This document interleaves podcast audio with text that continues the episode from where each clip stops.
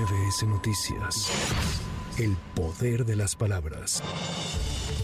Este martes 26 de septiembre se cumplen nueve años de la Noche de Iguala, en la que 43 estudiantes de la Escuela Normal de Ayotzinapa y Sidro Burgos fueron desaparecidos. A nueve años de búsqueda y movilizaciones por parte de los familiares de los jóvenes, y cuando el diálogo parecía avanzar con el gobierno federal, padres y madres señalaron que analizarán la postura que adoptarán y si volverán a reunirse con el gobierno para hablar sobre el tema. A través del abogado Vidulfo Rosales y tras salir de la reunión que sostuvieron la tarde de lunes con el Gabinete de Seguridad Federal, expresaron su descontento y denunciaron que el ejército no aportó la información solicitada sobre el paradero de los jóvenes e incluso se apegaron más a la narrativa de la llamada verdad histórica presentada por Jesús Murillo Caram e incluso criminaliza a los estudiantes y reduce los hechos a un acontecimiento local. Pues ahora está incorporando elementos nuevos a este informe más cercanos a la verdad histórica, incluso criminaliza a los estudiantes de la normal, refiere que venían que había una infiltración ahí entre parte de los, de los estudiantes se reduce, vuelvo a repetir, los hechos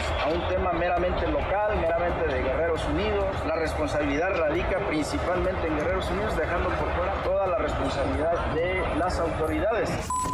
La tarde de este lunes, a un día del aniversario de la desaparición de los estudiantes de Ayotzinapa, la Universidad Autónoma del Estado de Hidalgo anunció el cambio de nombre del auditorio del Instituto de Ciencias Sociales y Humanidades, hasta ayer nombrado Jesús Murillo Caram, y a partir de hoy será conocido como el Auditorio Los 43.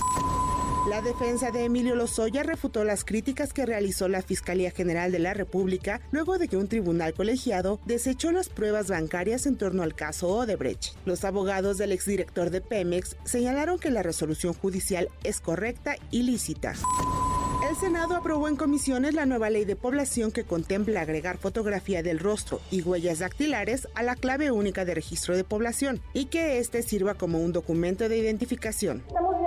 Están contemplando partidas, presupuestales para salvaguardar esos datos. ¿Qué, ¿En qué va a caer esto? Pues en usurpación de personalidad, en robo de personalidad, en que los datos de todos anden rodando por todo el mundo. Entonces es un sinsentido de que la ley se tiene que modernizar, sí, pero tenemos que hacerlo bajo los nuevos preceptos constitucionales en materia de protección de datos personales.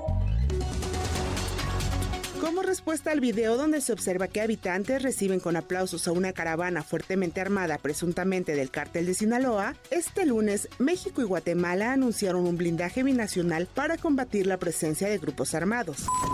El gobierno mexicano informó que cerca de 800 elementos de seguridad se desplazaron de Comitán de Domínguez hacia la frontera de Comalapa, Chiapas, zona donde los cárteles de Sinaloa y Jalisco sostienen una guerra por el negocio de las drogas. A través de un plebiscito aplicado en San Luis Potosí y con poca participación, se determinó que la delegación de Villa de Pozos se conforme como el municipio número 59 del estado. Tan solo 6.8% de las 669.525 potosinos que tuvieron la oportunidad de participar lo hicieron. Continúa la búsqueda de la alcaldesa de Cotija, Michoacán, Yolanda Sánchez Figueroa, privada de la libertad el pasado fin de semana presuntamente por parte del crimen organizado. El fiscal de Jalisco, Luis Joaquín Méndez Ruiz, informó que la desaparición de la alcaldesa fue una acción dirigida. También se informó que se tiene establecida la posible ruta y vehículos participantes, así como la identificación de testigos. La oficina en México del Alto Comisionado de las Naciones Unidas para los Derechos Humanos condenó el asesinato del periodista Jesús Gutiérrez Vergara en San Luis Río Colorado, Sonora, ocurrido la noche del 24 de septiembre, cuando personas armadas a bordo de un vehículo realizaron un ataque directo contra cuatro policías municipales de dicho municipio con los que el periodista se encontraba conversando.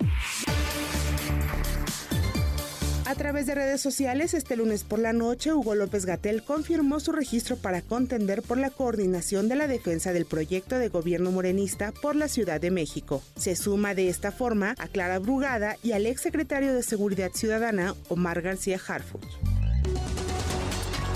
Diputados federales de Morena también se lanzaron a la contienda por las coordinaciones de la defensa a nivel estatal. Mier va por Puebla, Gutiérrez Luna y Rocío por Veracruz. Los diputados Oscar Cantón y Manuel Rodríguez van por Tabasco. El papá del Checo Pérez y el diputado Fabio Castellanos competirán por Jalisco. Patricia Armendari se registra para la competencia en Chiapas y acusó guerra sucia. Federica de Cabay, diputada federal del Partido Verde Ecologista de México, quiere ir por Yucatán. Para MBS Noticias, Anaí Cristóbal. MBS Noticias. El poder de las palabras.